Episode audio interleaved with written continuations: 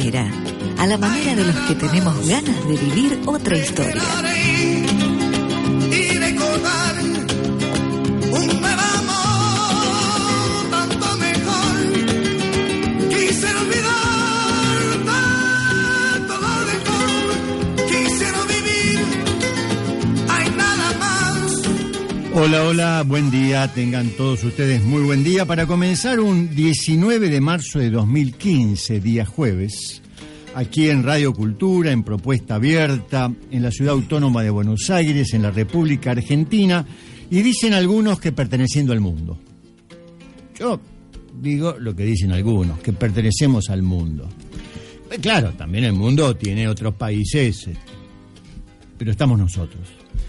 Mi nombre es Guillermo Yanco, a mi lado el profesor Chaya, George Chaya. Buenos días, doctor Yanco. Muy buenos días a nuestra audiencia y con compañía hoy. Seguimos. Seguimos con compañía. Me ¿Y parece y fantástico. ¿Qué compañía? Lo tenemos al compañero, camarada, correligionario, hermano, amigo. Sí, todo, claro, para, para, no, para, no, para no dar cuenta que estamos ubicándolo en un tema político partidario.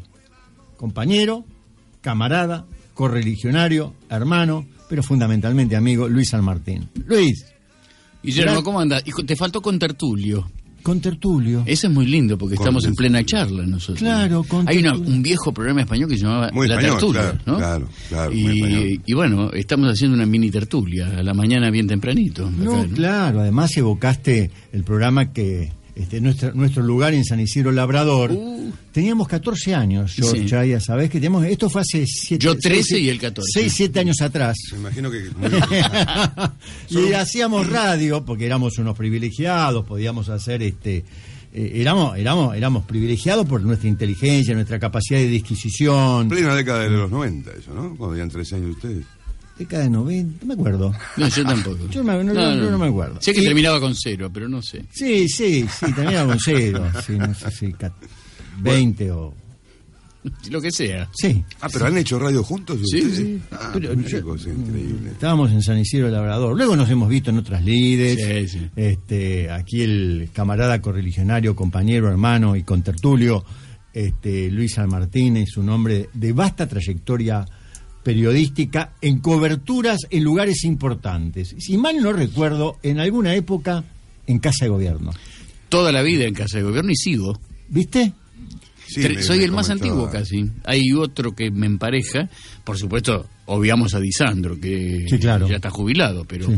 eh, sí, sí, soy el más antiguo. Eh, en- creo que forma parte del inventario. Hay un número que no sé si es mi documento o el número de inventario Qué de, interesante. de la Casa Rosada, pero le conocí la historia. Es más, acá el amigo Carlos Algeri, ¿no? que me acompaña desde otros tiempos y en estos nuevos tiempos, eh, me va a ayudar a hacer el libro, ¿no? Que va a ser un libro solo de anécdotas, ¿no? Solo, Ah. solo de anécdotas y te puedo asegurar que Hay, ¿no?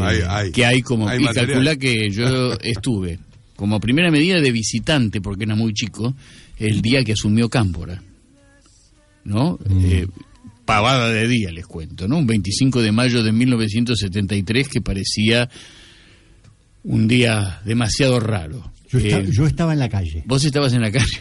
sí, yo estaba. No ¿sabés te quiero decir en Cerca- qué parte de la calle. ¿En qué parte? Yo estaba cerca de- del lado de adentro de la explanada, donde estaban los granaderos con sus ametralladoras listas, ¿no? Y en el lado de afuera, fíjate vos qué anécdota, esta, esta va para el libro, Carlos, ¿eh? En el lado de afuera estaba Héctor Kunkel con Carlos Kirchner agarrados del brazo porque era la juventud platense, juventud peronista platense, que le tocaba, eh, digamos, hacer una suerte de eh, pasillo para que pudieran entrar dorticos y una cantidad de, de visitantes que tenían en ese momento eh, que tenía en ese momento la asunción del peronismo, la reasunción del peronismo después de, de los 50, ¿no? Y, y, te puedo asegurar que era una multitud tan rara, amenazas de aquí, amenazas de allá, tal punto que se cerró la puerta de la esplanada y del otro lado un jefe granadero y de este lado los muchachos de La Plata. Yo estaba del otro lado, del lado de los granaderos y escuchábamos, ¿no? Pero esto me lo contó Kunkel y me decía eh, que, que, por favor los dejaran pasar, porque si no iba a haber una masacre ahí en la esplanada. Finalmente los granaderos acceden y se van al primer piso, retiran las ametralladoras hacia un costado, pero no todas, que desaparecen después, y, y se meten finalmente los, los, invitados y logran subir al Salón Blanco y bueno, y ahí más o menos se empezó a ordenar un poquitito la cosa, ¿no? E ese mismo día... Eso adentro, afuera esa, vos me contarás. No, no, afuera hubo una manifestación a devoto.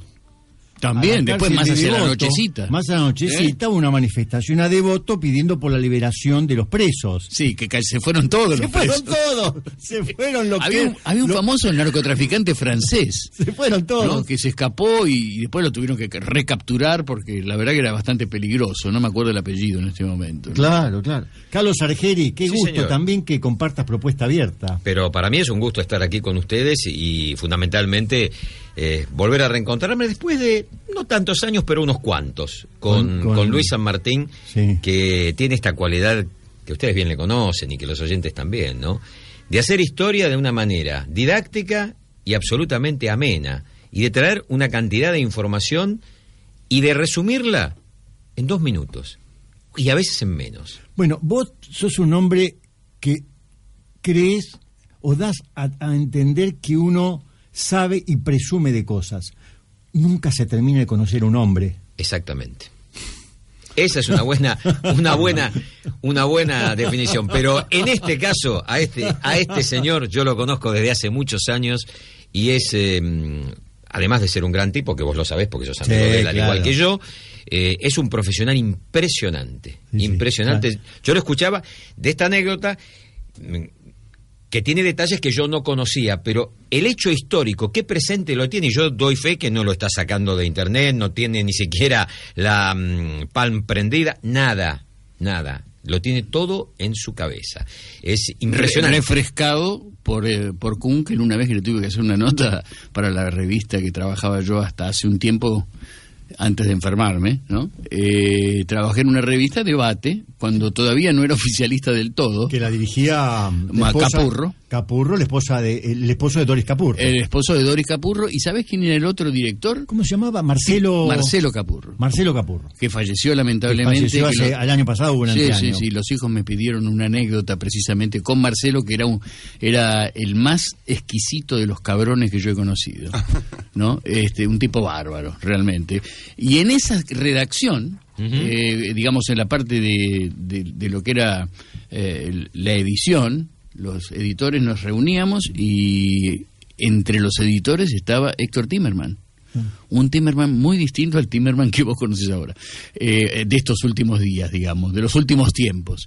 Eh, yo coincidía en una charlita que tuvimos así como de pasillo, que en mis años de Casa Rosada jamás alguien me pudo confundir tanto como en estos tiempos.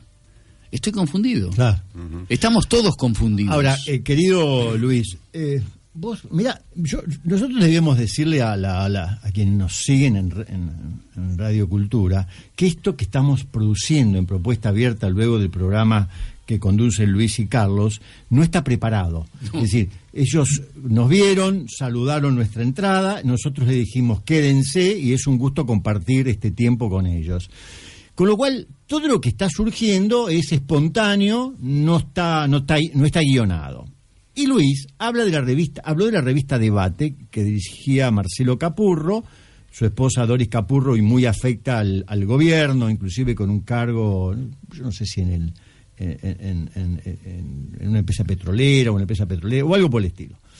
Pero te voy a mostrar algo, Carlos, para que veas que no hay casualidades en la vida más allá de algunos azares. Mirá esta revista. Uh, ¿De qué fecha? Debate. Yo te- tengo la revista Debate, que es de fecha 18 de abril del 2003. Yo ya estaba ahí. 18 de abril del 2003. Sí, porque empecé en la época de Dualde a escribir. Y después seguí durante un tiempo largo y después la revista fue cambiando su orientación muy eh, eh, brutalmente. ¿no? Exactamente. La tapa de la revista dice, el presidente que viene, ¿cómo hará para gobernar? Por eso yo dije la semana pasada que Argentina es gatopardista. Parece que todo cambia y todo sigue igual, siguen los mismos conflictos históricos. El presidente que viene, ¿cómo hará para gobernar? El Congreso, la situación social, los gobernadores, la deuda externa. Igual. No, es- un título para... Para, Para mañana. semana. Mañana la sacamos la revista con el mismo título. Este podría ser el título de hoy, ¿no? Sí. De un semanario o, o de un diario. Eh, Fíjense los subtítulos. La iglesia frente a las elecciones. Escribe Ayer- Fortunato Malimachi. Ayer hubo un pronunciamiento de la iglesia frente a las elecciones. Tal cual. Otro título de tapa, García Belsunce, la hipocresía argentina. Agárrenlo a Nisman. Claro, Ahora. Siria está en la mira. Uf. No, no, pero... Le cambiamos a 18 Siria- de le cambiamos- de 2003. Sí, le cambiamos a Siria por Irán, No, es pero es lo mismo a la larga. ¿no? Es increíble. Ibarra versus Macri, ideología versus gerencia. Pablo Mendelevich, nuestro querido Pablo- amigo Pablo Mendelevich. La impotencia de los intelectuales.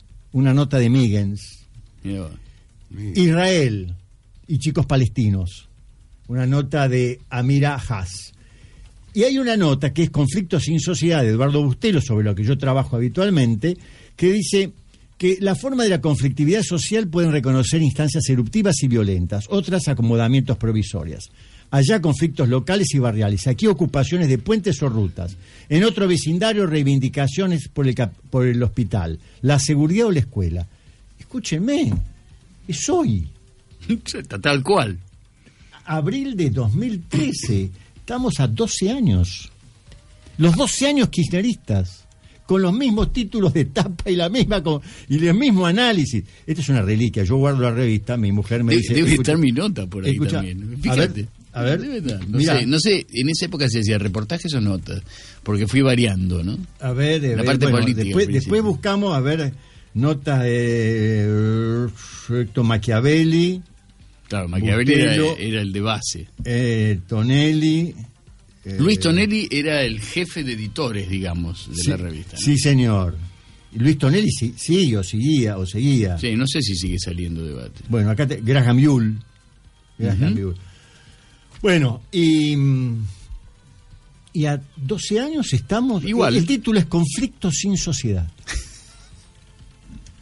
Un tema que trabajo habitualmente, que ustedes también lo saben, que es una, la, la existencia de los conflictos, los mismos conflictos agudizados, una sociedad que no ha crecido, donde no hay una sociedad que contenga donde no, no se ha formado una sociedad y, y donde se ha producido además la posibilidad de decir mejor que no haya sociedad, porque así nos permitimos ser autoritarios y hacer lo que se nos ocurre, dice Guillermo Yanco. Y coincido, pero además de eso es una sociedad que no, no solo no contiene, sino que además eh, ha sido mucho más que en esos tiempos, mucho más, Guillermo, que en esos tiempos, ha sido cruzada por lo que algunos llaman la brecha, Mm. otros llaman el desencuentro, otros llaman la discusión de, de, entre comillas, ideologías, porque para mí la ideología no existe, la ideología es negar lo que dice el otro, ¿no? Y lo único verdadero es lo mío, eh, digamos en términos muy vulgares y muy chiquitos, ¿no? Eh, existen sí las grandes ideas. Pero me da la impresión a mí de que, además de todo lo que se repite, hoy en día tenemos eso que llaman la brecha, ¿no? En donde a lo mejor vos discutís con, con un gran amigo porque se han posicionado distintos, entonces son amigos pero enemigos. Hoy lo- ocurren todo tipo de situaciones, el tema de las fotos, seguramente ustedes lo han hablado eh, en, el programa, en vuestro programa que precede a Propuesta Abierta, aparecen fotos, aparecen acusaciones, el meollo de la cuestión en tinieblas en tiempo de oscuridad. Y yo por eso tomé, yo, yo le- le- les haría una pregunta a ustedes, ¿tienen ganas de quedarse un rato más aquí compartiendo propuesta abierta o están con medio... No, un ratito más me puedo quedar. Nos podemos quedar. Nos podemos quedar, sí, un Recur- ratito sí. Recurrí a un libro que se llama Hombres en tiempo de oscuridad, un famoso libro de Ana Arendt, que lo compré, yo suelo comprar los libros y los firmo y les pongo fecha, 30 de agosto de 1994.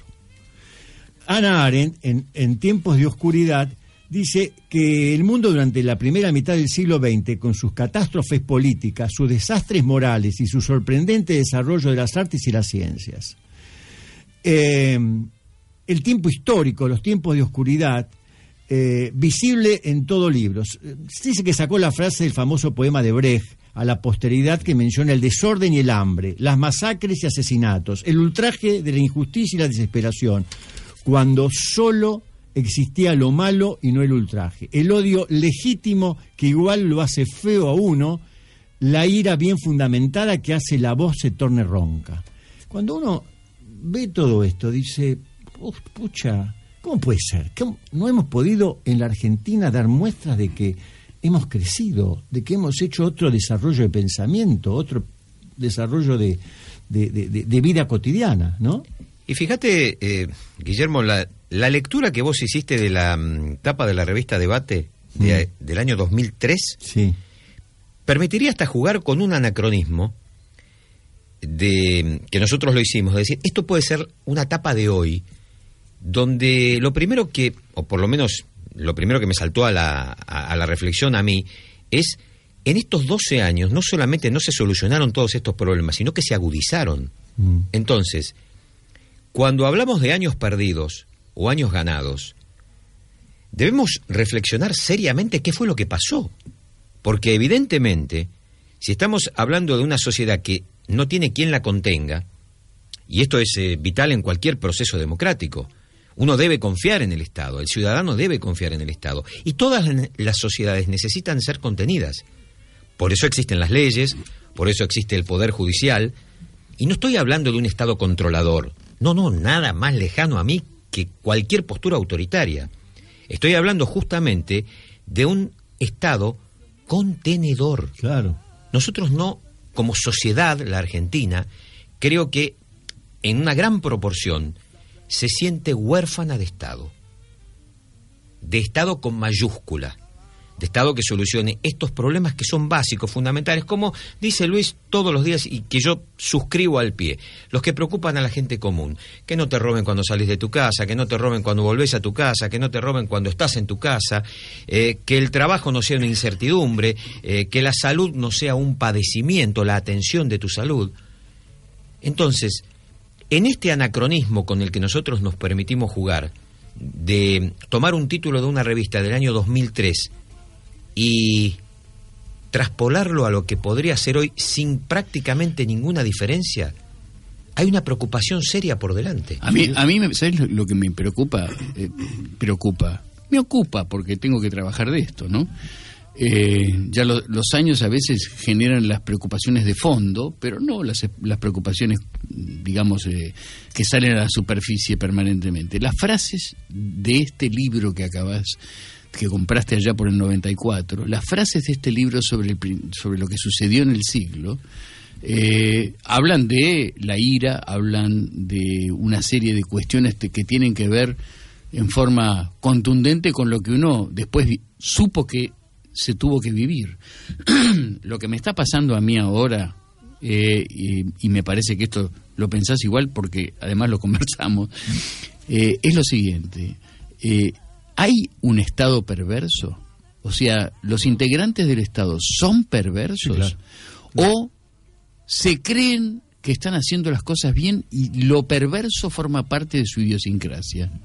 Y entonces, la ira, la, la actitud sobre la sociedad, el no me importa, te mojo la oreja, La hipocresía. la hipocresía. Esto es descrito en las tapas del 2003. Exactamente. de Todo eso, Debate. todo Oye, eso, Guillermo, me da la sensación de que estamos frente a una situación de perversión que Sí, es imposible de resolver si no se saca a los perversos.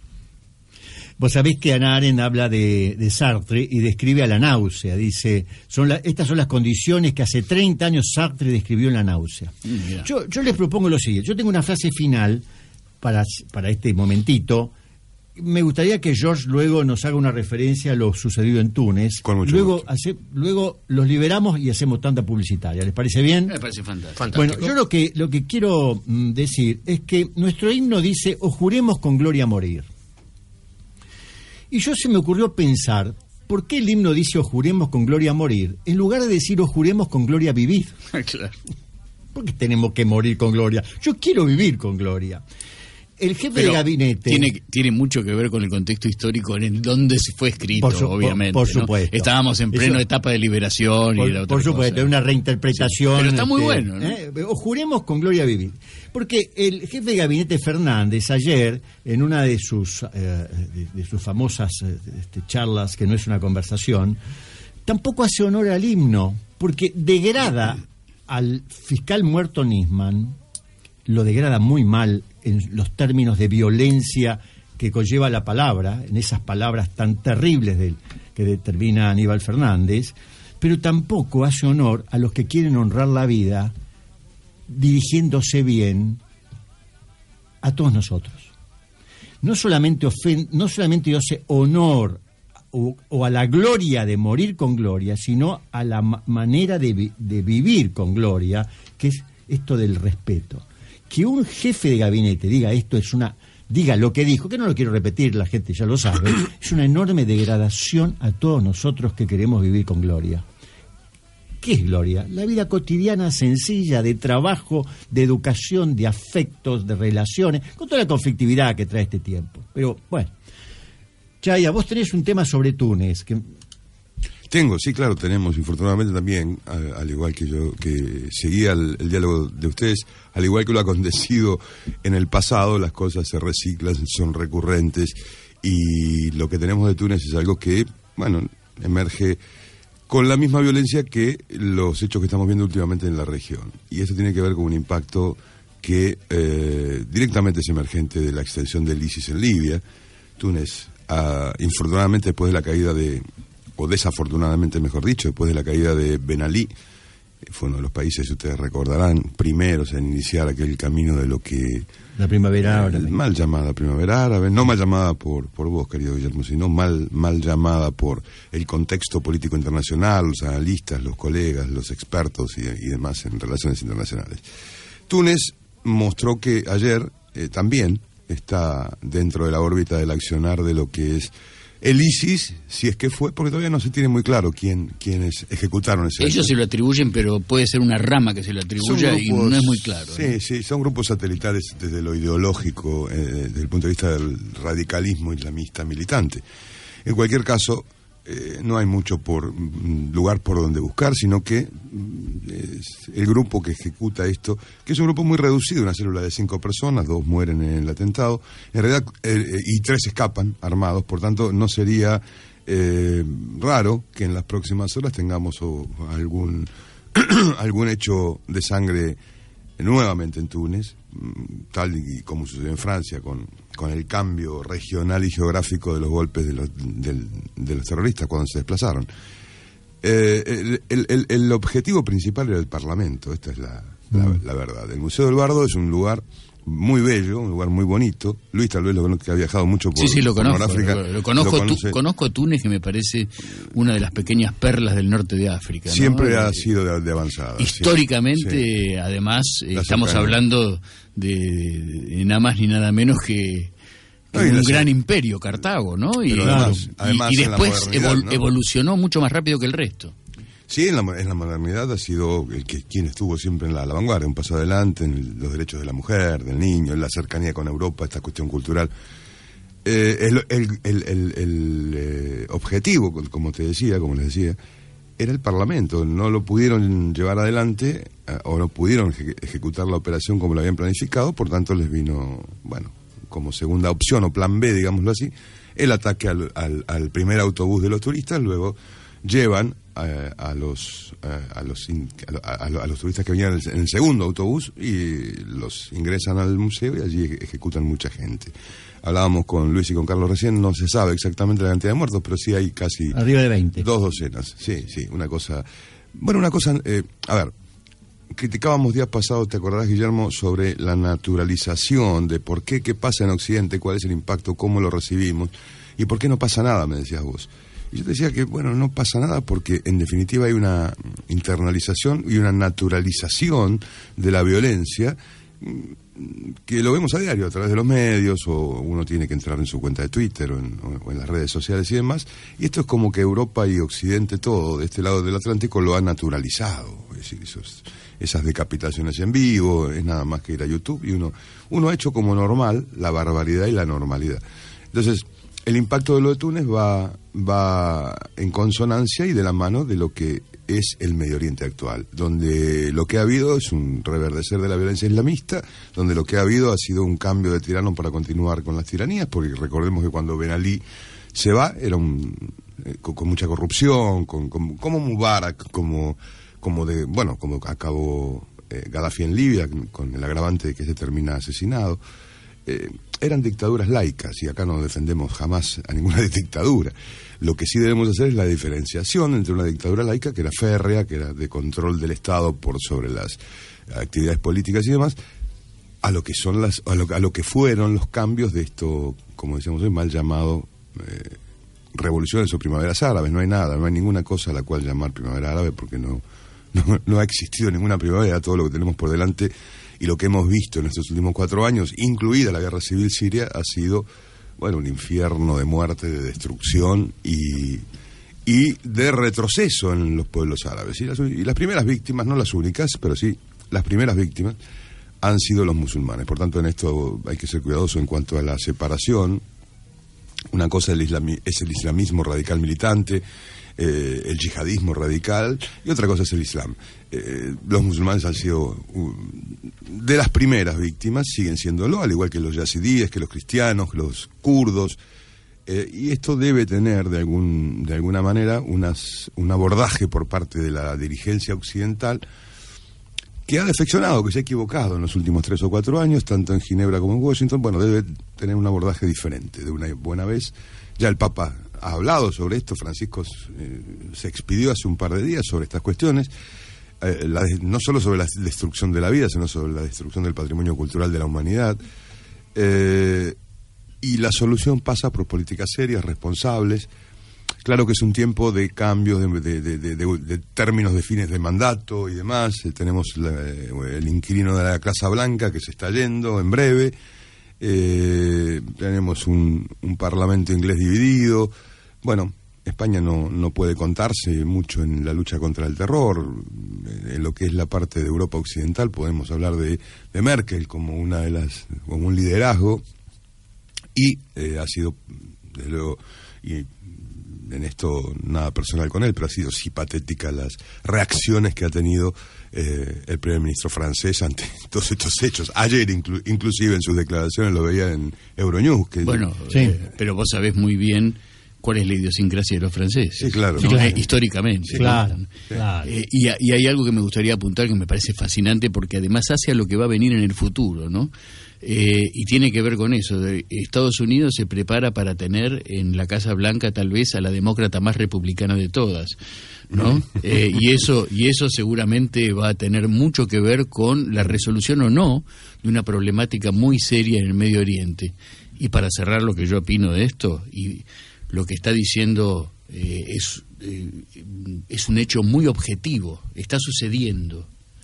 Pero recordemos algo, si nosotros lo hacemos eh, subyacentemente en la historia, nos vamos un poquito para atrás, vamos a encontrarnos con que, ojo, que la Argentina tiene enormes responsabilidades, a lo mejor no, no cuantificadas en lo que es la política internacional, sobre lo que puede llegar a suceder en Medio Oriente desde los años 70 esta parte. Hablando de mujeres, él tiene una promesa que no la va a hacer hoy porque ya hoy no llegamos hoy. La traje preparada, usted me la pidió y yo la traje. Es hablar de las mujeres latinoamericanas que gobiernan. El tema de Bachelet, con graves problemas, el tema de Dilma, Dilma, ¿no? Rousseff, que está en el 13% Y se ha de, agudizado, de- que, ¿eh? que está en caída violenta. Sí, sí, sí, el tema de. Cristina Fernández de Kirchner, y vos habías incorporado una otra mujer. A Benazir Bhutto te incorporé. Benazir Bhutto, que me parece el estandarte de, de- de- de ciertas cuestiones dentro del Islam mismo, eh, pero eran esa. Esa era la premisa, yo la traje. ¿eh? Te- tema- no, nos va a dar está el bien, vamos- no sé si nos va a dar el tiempo. Lo, vamos dando Eh, sucesivos jueves. Yo, yo propongo, ustedes se tienen que ir. Sí, claro, eh, Luis San Martín, Carlos. Argeri, muchas gracias. No, por favor. Eh, lo saludamos a Cristian Lacerre, que omitimos saludarlo, este gran operador. El que, maestro de los operadores. Eh, Sí, su maestro, no sabes, yo lo conozco, pero ¿sabes cómo lo conozco? De- de- mes pasado. Eh, nos conocemos hace como un mes. Ese ruidito me gustó. Muy bien. Eh, gente, gracias. No, al contrario. Gracias, Gracias por y- la Es un gusto. ¿eh? y, realmente. y seguiremos compartiendo estos, estos espacios lindos de Radio Cultura. Es un placer. Muchísimas gracias por la invitación, porque como siempre decimos con Luis, la, por lo menos nuestra intención, y sé que la de ustedes también, es tratar de mm, brindarle momentos de reflexión Sí, señor. al oyente a partir de lo que nosotros podamos generar, que no es dirigir la opinión, sino justamente tratar de provocarla. Y en este caso, claro, uno queda un tanto desasosegado. Yo lo escuchaba a George recién hacer una reseña tan tremenda y, eh, chiquitito porque no les quiero robar más tiempo, eh, pienso cómo los hombres no hemos aprendido de la historia, que es la mejor docente para corregir los defectos. No hemos aprendido de la historia. Bueno, esto lo dice Ana Arendt. Claro. Ana Arendt dice es tremendo. los acontecimientos pueden repetirse porque quizás sea nuestra naturaleza. Es tremendo. Quizás Vos- sea, somos nosotros. Vos recién, Guillermo, hablabas de, eh, y George lo complementaba, de esta cuestión de la reaparición del odio, de la ira, como motores de hechos históricos. ¿Motores de qué? Me pregunto yo, porque no pueden ser nunca motores de algo positivo para la humanidad. Bueno, pero esta reaparición debiera preocuparnos muchísimo. El problema es que lo que estamos preocupados somos una minoría, pero una ínfima minoría. Carlos, este año empieza a cambiarse. Carlos, este año, 2015, empieza el cambio. Eh, sería un... Y hay que involucrar a los ciudadanos, a la necesario. sociedad civil, que piensen que es necesario pensar tal como vos lo proponés, como Luis lo propone, como lo proponemos, hacer algo mínimo por la sociedad, no importa si en un partido político, donde fuera, pero algo por la sociedad y lo vamos a cambiar. Es Yo- indudable. Yo, personalmente, mi vida, si no a esta altura del partido, habiendo cumplido 38 años, este, Ya sea suficiente. ¿Ya festejaste los 38? Estás 37, por eso te No, no, no, no, cumplí, no, hace un par de días.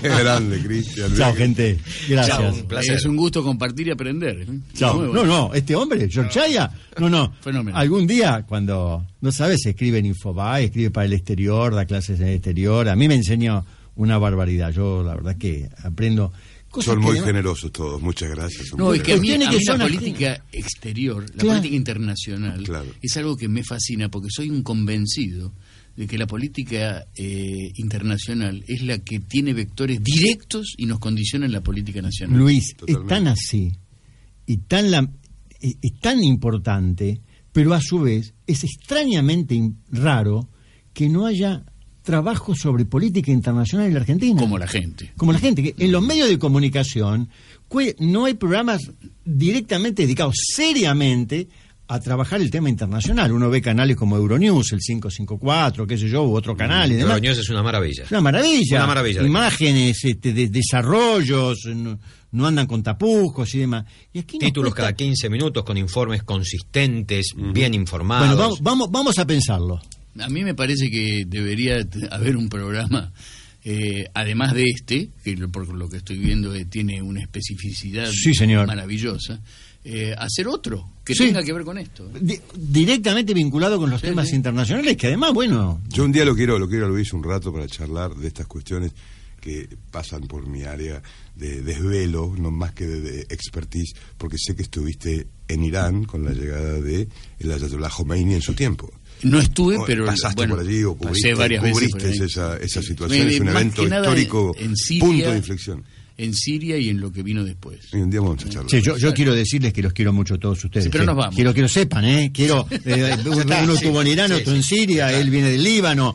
Yo, yo los adoro. Pero ustedes. vos Pero vuelvan acá. en otro momento. No, Un gusto, ¿eh? Gracias. Chao. Gracias. Propuesta abierta le propone optar y usted decide. ¿Democracia o corrupción? ¿Patota sindical o sindicalismo de trabajadores? ¿Instituciones o caprichos? ¿Subsidios o trabajo? ¿Prepotencia o consenso? ¿Promesas electorales o políticos creíbles? ¿Decidió? Avísenos, por favor. Propuesta abierta, haciendo otra historia. Espacio Publicitario. El ente de la ciudad informa, asesora y capacita a los vecinos acerca de sus derechos y obligaciones en relación a los servicios públicos. Si querés saber más, seguinos en Facebook, Twitter o en www.entesdelaciudad.gov.ar o comunicate al 0800 222 ente 0800 222 3683. Control de Servicios Públicos de la Ciudad. Con vos, una ciudad con vos. Fairs Park Hotel. Un 5 estrellas con todas las luces. Comodidad y atención de persona a persona. A metros de Plaza San Martín. Reservas telefónicas 4 131 1999. Reservas por correo, reservas arroba fairspark.com.ar. Página web www.fairspark.com.ar. Fairs Park Hotel. Para usted. Tener tu propia casa para ver crecer a tu familia se puede. Tener tu propia casa y pagarla de a poquito se puede. Con el crédito Primera Casa BA de la red En Todo Estás Vos, se puede. Lo creamos para que puedas acceder al sueño de la casa propia. Anotate en buenosaires.gov.ar barra Primera Casa BA. Buenos Aires Ciudad. En todo estás vos. Para promover un modelo de desarrollo industrial sustentable, la organización Techint creó ProPymes. ProPymes es el programa de apoyo a la competitividad de las pymes clientes y proveedoras de Techint. ProPymes, el compromiso de Techint con su cadena de valor. En Buenos Aires, el Museo del Holocausto lo espera. Un museo que no debió existir. Venga y tenga presente la tragedia del siglo XX. Visitas de lunes a jueves de 11 a 19 horas y viernes de 11 a 16 horas. Montevideo 919, Ciudad de Buenos Aires. Para más información, llámenos al teléfono 4811-3588 o escríbanos a info arroba museodelholocausto.org.ar. Crecer es brindar oportunidades. Crecer es motivar el desarrollo de la gente. Crecer es promover la cultura y el deporte. Queremos seguir creciendo junto a vos. Banco Ciudad. Te quiere ver crecer. 0822-20400. bancociudad.com.ar. El Instituto Argentino en Políticas Públicas, IDEAR, fomenta la necesidad del consenso y la proyección como política de Estado para la Argentina. IDEAR piensa en políticas públicas y las promueve con investigación, publicaciones, seminarios y talleres. IDEAR, para la Argentina en el mundo. Comuníquese con IDEAR a secretaría.idearinstituto.org.ar. Fin de espacio publicitario. Propuesta abierta. Una mañana de cultura. Smile,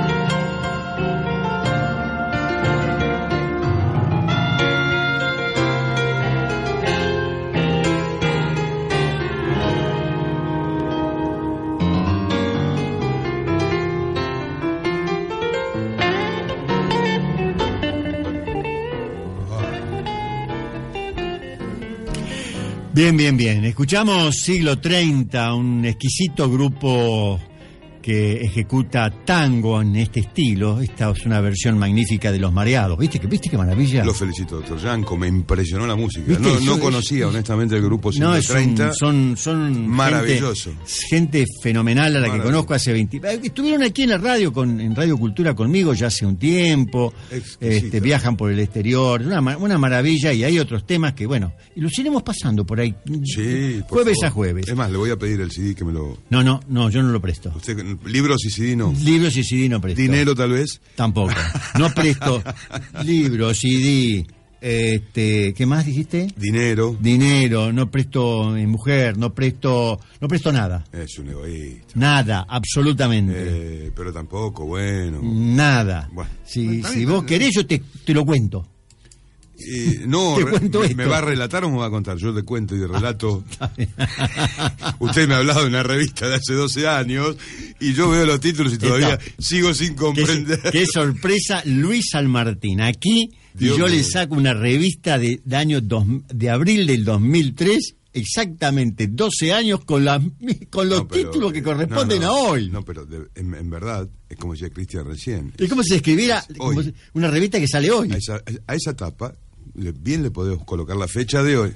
Eh, ¿La puedo qué? Sí, sí, le ponemos la fecha de hoy. No, pero sí, todos los títulos, además a la vista, ¿viste? No, no, es, un, no es un invento, títulos textuales, Por eso de relatos y de cuentos que no nos cuenten más nada, doctor Yanko, ni que no nos relaten nada. Bueno, quiero, quiero decirles que hace unos días estuvo en Buenos Aires Jesús Andreu. Jesús Andreu es un hombre que se dedica a ser director de la funda- Fundación Carolina en, eh, en España. Eh, nació él en Madrid, es funcionario del Cuerpo Superior de Administradores Civiles del Estado, con una vastísima experiencia internacional, jefe del Servicio de Relaciones Exteriores y Cooperación de la Acción Exterior en, en España, consejero técnico también de la cooperación, eh, subdirector general de Política Informativa Exterior en la Secretaría General de Información, en, también, siempre me refiero a España, ¿verdad? Eh, trabajó en la Conferencia de, Ara- de Paz Árabe-Israelí en el año 1991, en la Segunda Cumbre Iberoamericana en 1992, ha viajado por México, Bulgaria, Turquía, Portugal, Nicaragua, bum, bum, bum, se ha recorrido el mundo y es actualmente director de la Fundación Carolina, que otorga becas, tiene un programa de formación, eh, ha venido a Argentina, porque Argentina, en este sentido, ellos están trabajando muy bien, eh, para difundir este programa que tiene que ver cómo capacitar a, becarios argentinos. Eh, hubo en 2014 38 maestrías y cuatro renovaciones de doctorados. Eh, tuvo la gentileza de recibirme especialmente en la Embajada de España la semana pasada, él estando en Buenos Aires, y aquí va parte de esta entrevista que, que le hemos realizado.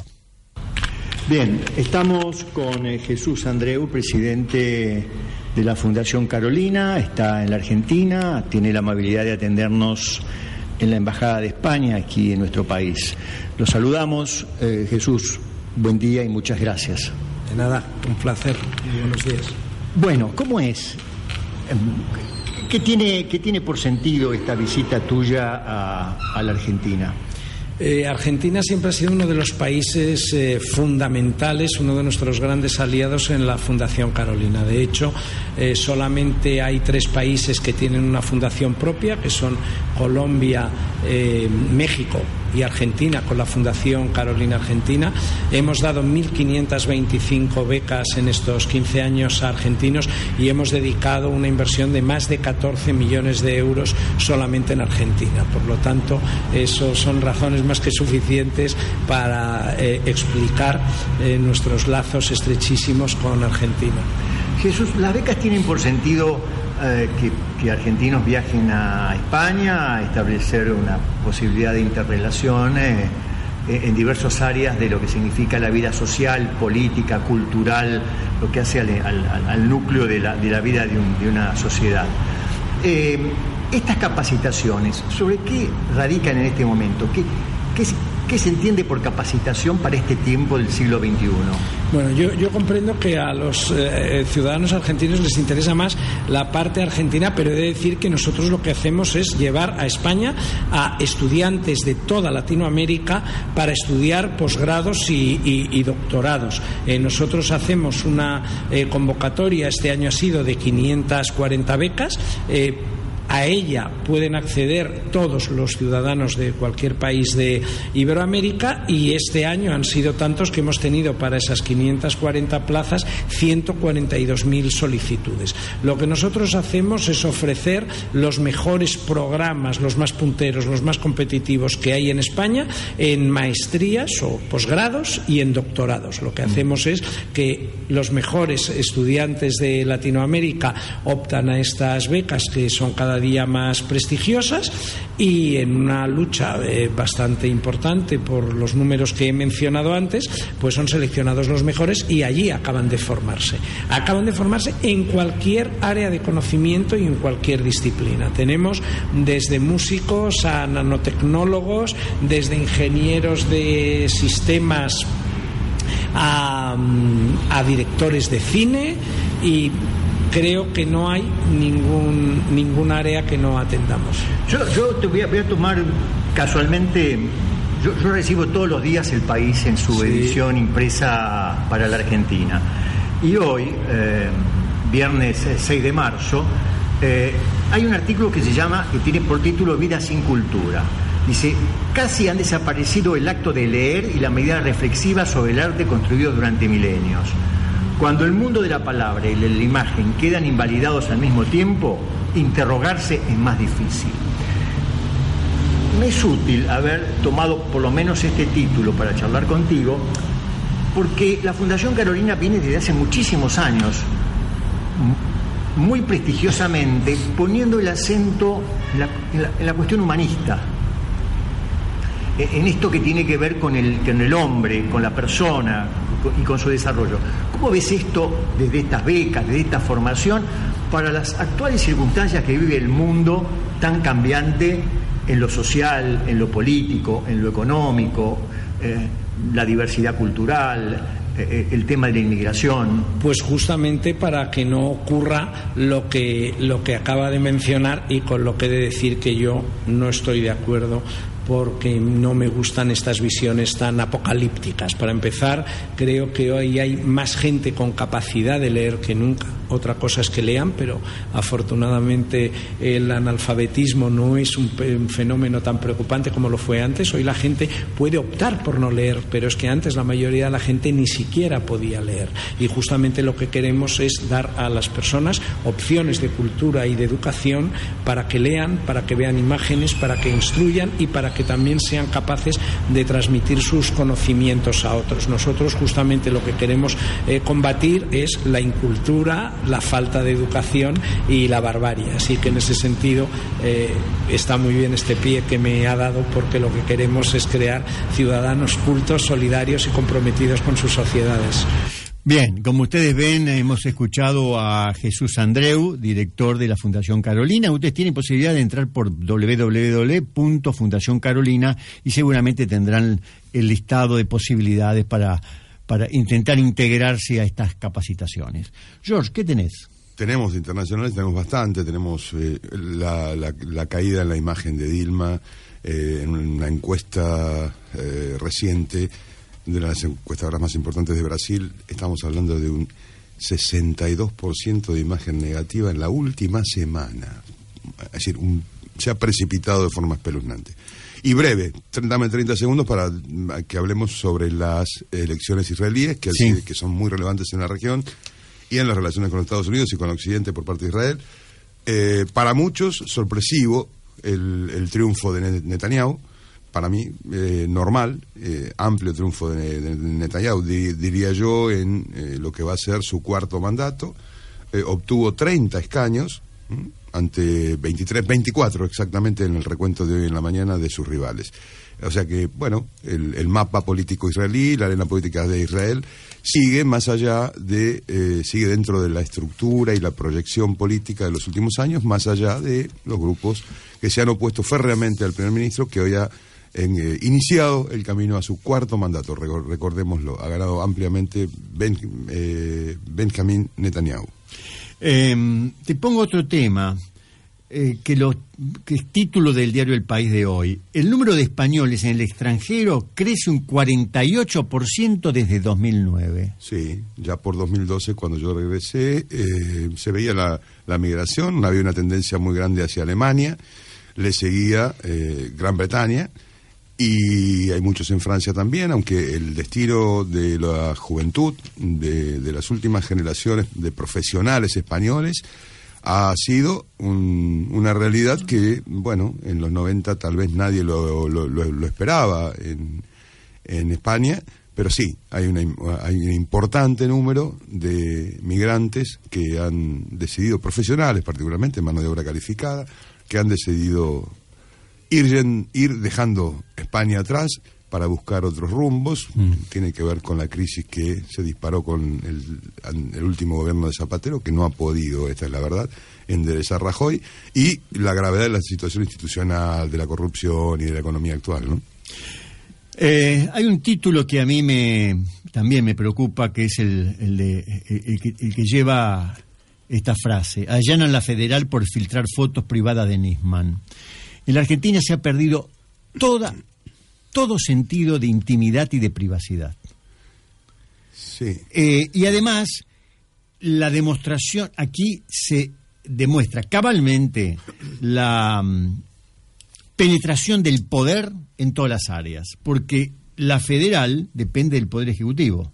Exactamente. Quiere decir que si la federal tuvo los, suponiendo que se aciertan las fotos, que haya tenido las fotos en el celular del fiscal Nisman y han, la han tenido para peritar y la han largado y la han lanzado para provocarle un daño en, en, en- en lo que se llama, como decía el, como dice el abogado, en el concepto moral de que yo, la verdad que se ha perdido todo concepto de privacidad, de intimidad y de seguridad. Somos una sociedad controlada y vigilada. Y en este sentido, voy a reproducir una frase eh, que dijo la actriz eh, Viviana Sacone, que está haciendo funciones en una obra llamada Testosterona, dirigida por un grande de la dirección teatral que es Daniel Veronese.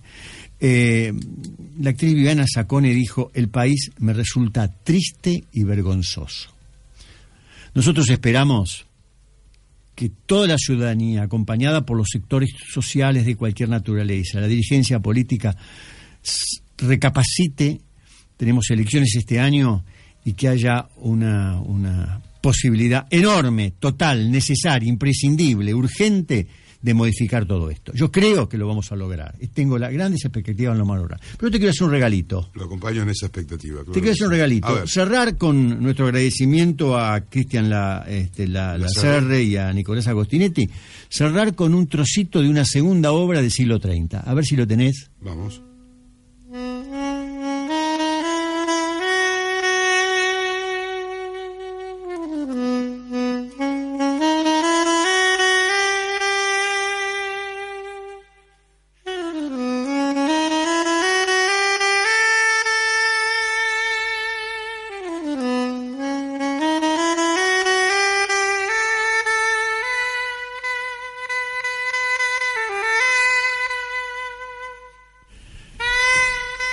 Hasta aquí llegamos. Gente, muchas gracias por acompañarnos. Ha sido un lindísimo encuentro eh, radial y, y humano. George, nos vamos. Como todos los jueves, sí, muchas gracias por eh, a nuestros oyentes por seguirnos. Dios mediante nos vemos el próximo jueves en Propuesta Abierta y muchas gracias por permitirme acompañarlo, doctor Blanco. La mejor semana para todos.